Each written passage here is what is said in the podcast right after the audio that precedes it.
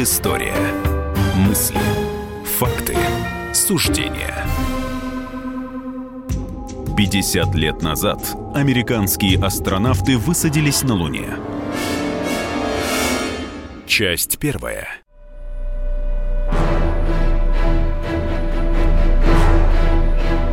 Двадцатое июля 1969 года. Воскресенье. Все человечество приковано к телевизорам. Показывают ни мыльную оперу, ни последний концерт группы «Битлз», Показывают, как двое мужчин в странных костюмах на фоне странного пейзажа сосредоточенно занимаются работой. 530 миллионов человек по всему миру следят за высадкой американских астронавтов на поверхность Луны.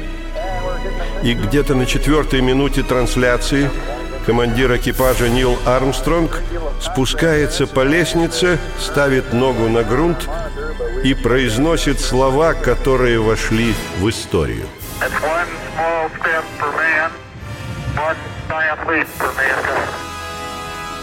Это один маленький шаг для человека, но гигантский скачок для всего человечества – всего через 8 лет после первого полета Юрия Гагарина человек добрался до Луны.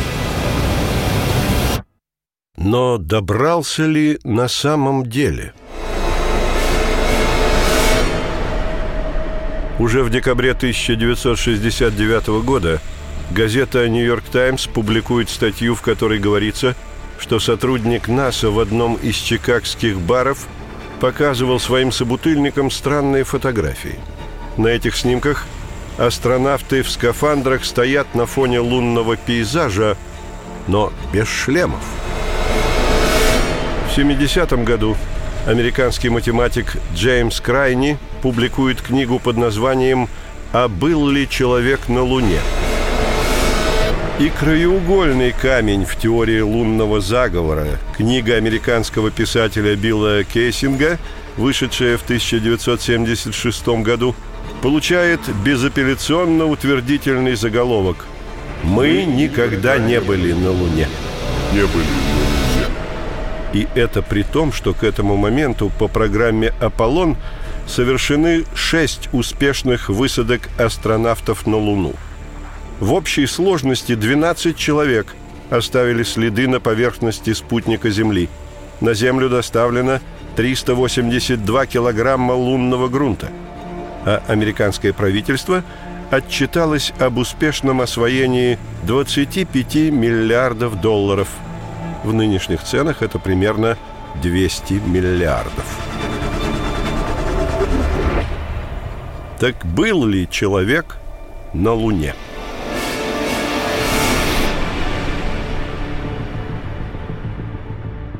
60-е годы – время жесткого противостояния США и Советского Союза. Карибский кризис, поставивший мир на грань Третьей мировой войны, война во Вьетнаме, первенство СССР в освоении космоса. В этих условиях Белому дому нужно было показать своему народу и всему остальному миру, что и в Штатах не лаптем щи хлебают. Будущий президент США Джон Кеннеди во время предвыборной кампании обещал избирателям добиться превосходства над СССР в области космонавтики. И если Советы первыми запустили человека на околоземную орбиту, то Штаты первыми покинут пределы орбиты и высадят человека на Луну.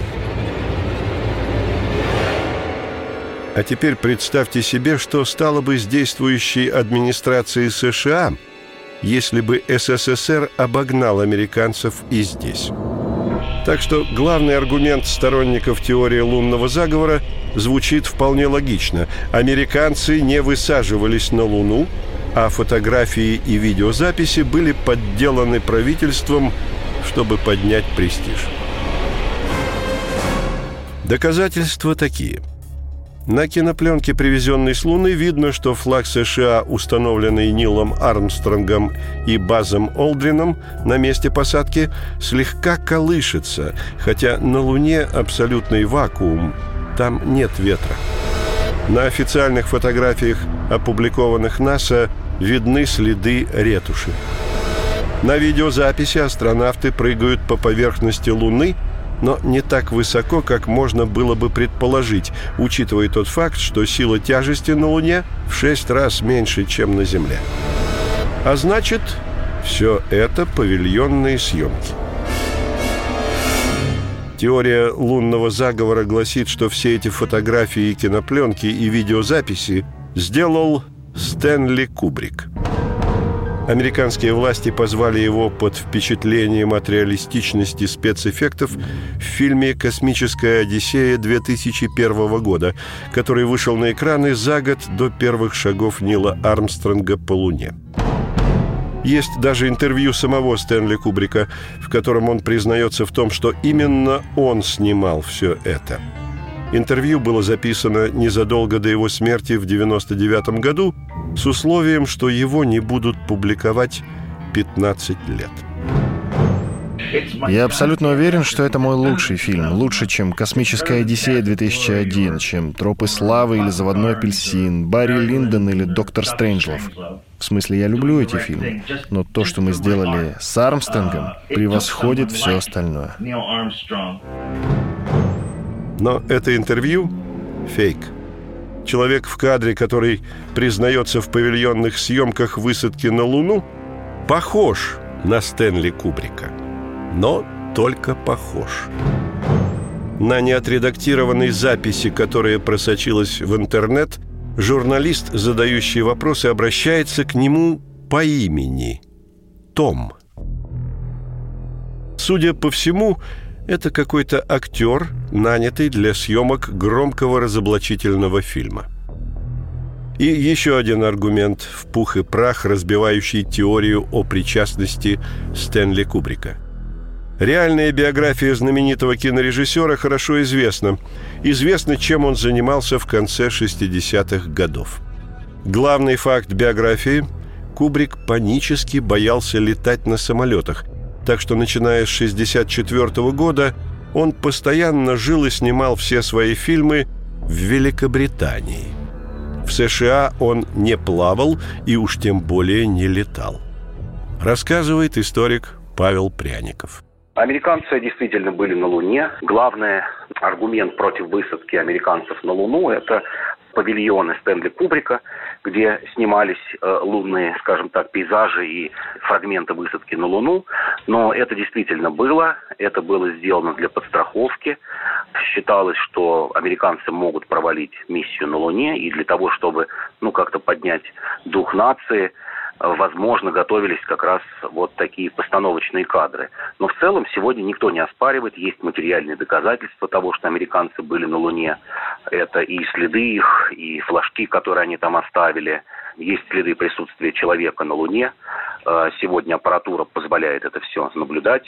Еще одним аргументом против э, того, что американцы не были на Луне, такой немножко странный аргумент есть, что вот как они могли выдержать, не ходя в туалет, вот такое количество времени, находясь на Луне. Но именно тогда были разработаны системы, как сейчас вот э, называют, памперсов, ну, история уже умалчивает, как там физиологически это все происходило, но тем не менее и этот аргумент разбивается о скажем так, материальные доказательства того, что и эту проблему американцы на Луне решили. А артефакты на записях объясняются просто. Американский флаг на Луне не развивается, а колеблется по инерции после установки. Флаг колышется. Это из-за того, что он был сделан из армированной сетки, и вот когда его развернули под влиянием гравитации, вот происходило колыхание этого флага, вовсе не из-за того, что там ветер был. Астронавты прыгают невысоко, потому что на них тяжелые скафандры. А ретушь на фотографиях НАСА – обычное дело. Продолжение через несколько минут.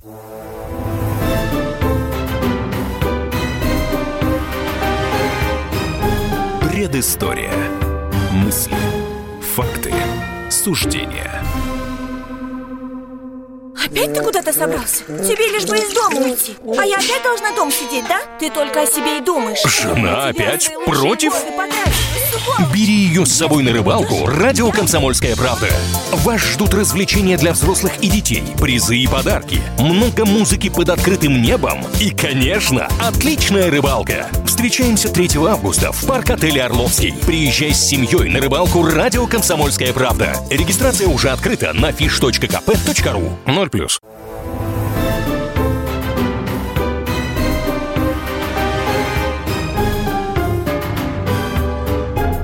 Предыстория. Мысли. Факты. Суждения. 50 лет назад американские астронавты высадились на Луне. Человек добрался до Луны. Но добрался ли на самом деле? Часть вторая. Американцы в принципе не могли долететь до Луны. Уровень технологического развития на тот момент был настолько невысок, что полет на околоземную орбиту уже был подвигом. Более того, двигатели F-1, установленные на сверхтяжелой ракете «Сатурн-5», предназначенной для вывода на лунную траекторию космического корабля «Аполлон» весом в 65 тонн, более нигде и никогда не использовались. Вместо них НАСА уже много лет покупает российские двигатели РД-180. Почему так, если у американцев была своя крайне успешная техника? Рассказывает историк Павел Пряников – той же программой занимался и Советский Союз. Это вообще остается как-то немножко в тени. Наши лунные программы, а, намечена она была на 68 год, то есть на год раньше должны были высадиться на Луне. Но вот было несколько причин, почему нам этого не удалось. То есть с технической точки зрения тут никаких сомнений быть не может. Такая высадка возможна, и обратно, в общем, прыжок с Луны на корабль, все это рассчитано. Наши действовали примерно по тем же самым схемам, как американцы. Разницы большой не было. Но не удалось, к сожалению, эту лунную программу сделать, как я уже говорю, по нескольким причинам. Первое – это ненормальная конкуренция между несколькими конструкторскими бюро. Их было три, а под конец даже четвертое – НИИ-88, которое делало экспертизу трех конструкторских бюро. У американцев было одно бюро, то есть они сосредоточили всех своих специалистов в одном месте, а у нас, еще раз напомню, три конструкторских бюро конкурировали друг с другом, и часто, в общем-то, даже в какой-то мере нечистоплотно. Вторая причина – не смогли создать тяжелую ракету, которая могла бы выносить, ну, довольно-таки значительные грузы. Американская ракета выносила 118 тонн полезного груза, на основе которого формировалась вот такая мини, если совсем таким профанным языком говорить, мини, мини-станция, которая вот отправлялась на Луну. А наши возможности позволяли только до 40 тонн модернизированной ракеты, в реальности 19 тонн. Было 4 неудачных запуска ракеты Н-1, которая должна была бы нести эти грузы. А, была такая программа, что нет, давайте выносить эти грузы маленькими частями, уже на орбите собирать из них большую станцию, на основе которой будет высадка на Луну. Но вот, к сожалению, ничего этого не получилось. Эта лунная программа действовала до 70-го года, затем ее свернули. И еще пара любопытных фактов, которыми оперируют сторонники теории лунного заговора. В 1968 году, в разгар испытательных полетов ракеты «Сатурн-5», были уволены 700 сотрудников Центра космических исследований имени Маршалла, где разрабатывали эту ракету. А в 70-м году, в самый разгар лунной программы, главный конструктор Вернер фон Браун был полностью отстранен от руководства ракетными разработками.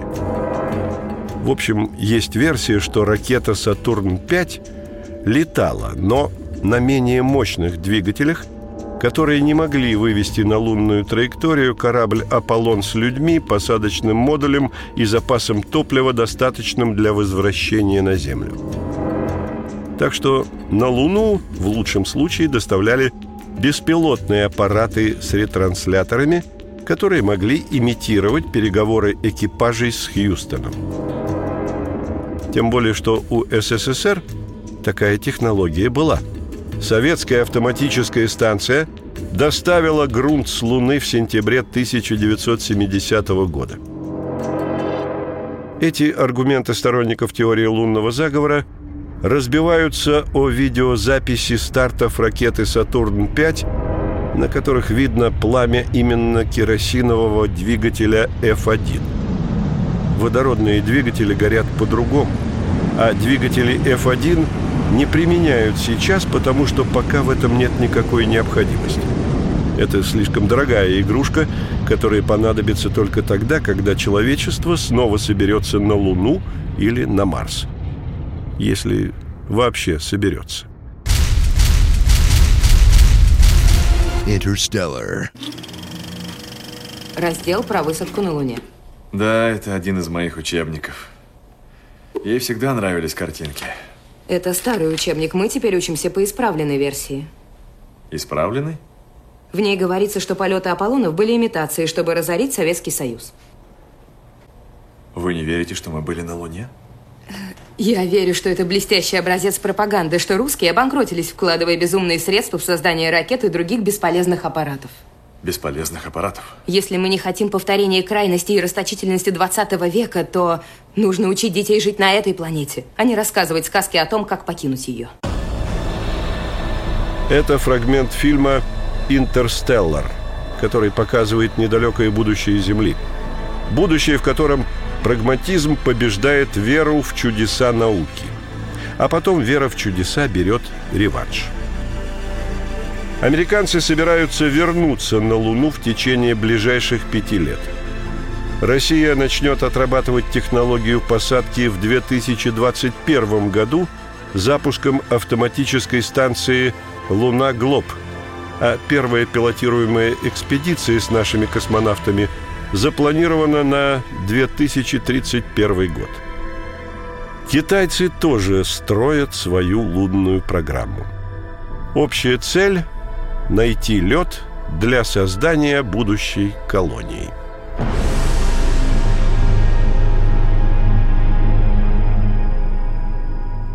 Постскриптум – есть любопытная теория, по которой лунный заговор придумало само американское правительство, чтобы пустить пыль в глаза общественности и оправдать внезапное закрытие программы «Аполлон» в 1972 году. И вызвано это тем, что американцы нашли на Луне что-то внеземное и потенциально опасное. Якобы именно поэтому ни Советский Союз, проигравший лунную гонку, ни Россия – ни Соединенные Штаты лет 30 даже не помышляли вернуться на поверхность ближайшего к нам небесного тела. И только последние годы идут разговоры о строительстве постоянных баз на Луне.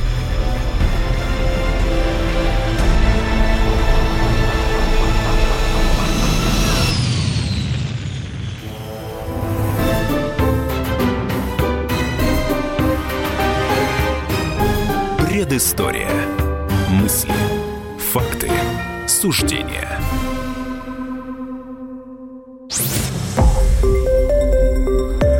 Радио «Комсомольская правда». Более сотни городов вещания и многомиллионная аудитория. Барнаул 106 и 8 FM. Эм. Новосибирск 98 и 3 FM. Эм. Абакан 105 и 3 FM. Эм. Москва 97 и 2 FM. Слушаем всей страной.